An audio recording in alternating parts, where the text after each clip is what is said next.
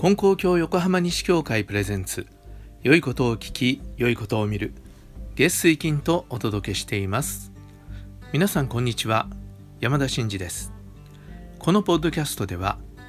信仰をもとにした幸せな生き方を提案しています。え今日は久しぶりに我が心文化大募集のシリーズのお話をしたいと思います。え我が心文化和は平和の和我は祝賀の我で心ですね。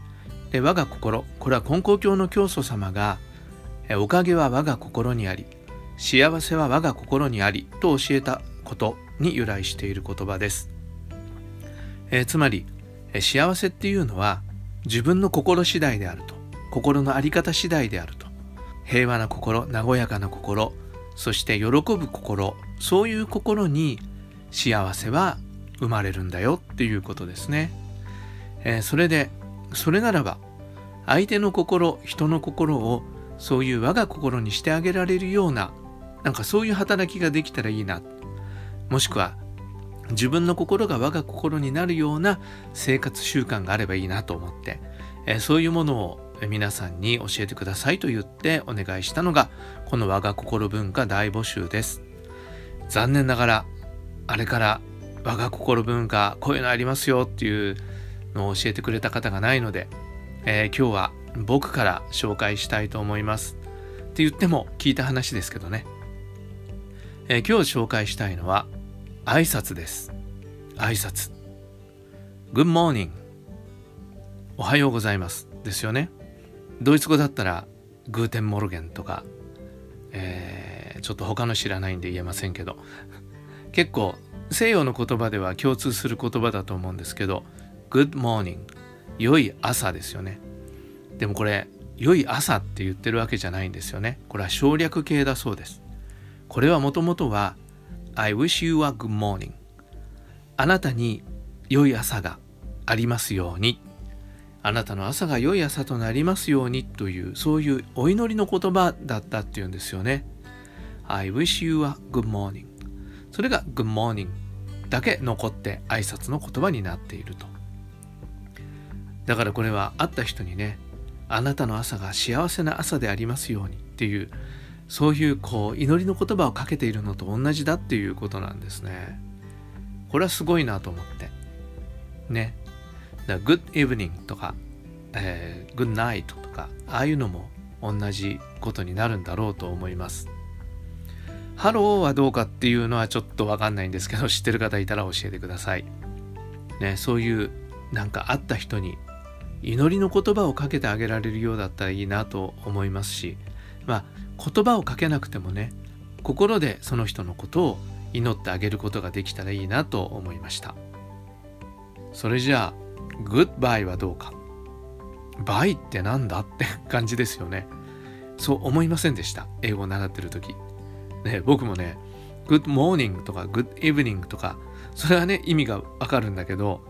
Goodbye、bye は何だろうと思ってたんですけど、えー、最近知りました。Goodbye の語源はもともと God be with you なんですって。God be with you 神様があなたと一緒にいますようにというやはりお祈りの言葉なんですよね。うん、もちろん諸説ありますかも分かりませんけどこれはそういうことだということを聞きました。ああいいなと思いました。僕もこのポッドキャストで今日も神様と一緒に素晴らしい一日にって言いますけど、ね、その精神がもう普通に挨拶の言葉になってるんですよね。ねあなたはこれから神様と一緒にこの後過ごすんですよ神様が一緒に過ごしてくれますようにというそういう言葉です。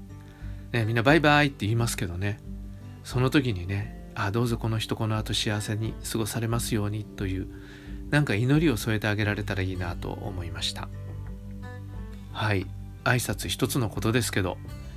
会った時別れる時その人の幸せを祈ってあげられるようならいいなそれが私の我が心になるっていうことですよね。そういう心を持ちたいと思いました、えー、一昨日大きな地震がありました、えー、大変な目に遭った方があると思います。またウクライナでは、えー、戦争が続いています。苦しい思いをしている人たちがたくさんいます、えー、その人たちに良い朝が訪れますように良い夜が過ごせますように神様が一緒にいてくださいますように。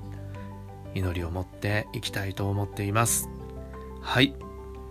えー、我が心文化引き続き大募集中です、えー、ぜひ皆さんの知っている外国の文化でもいいし日本のしきたりでもいいし皆さんのそれぞれの生活習慣でも結構です、ね、自分の心が我が心になるようなということでもいいし相手の心を我が心にするようなということでも結構です。ぜひ我が心文化教えてください。はい。それでは皆さん今日も神様と一緒に素晴らしい一日に次回の配信もお聴きください。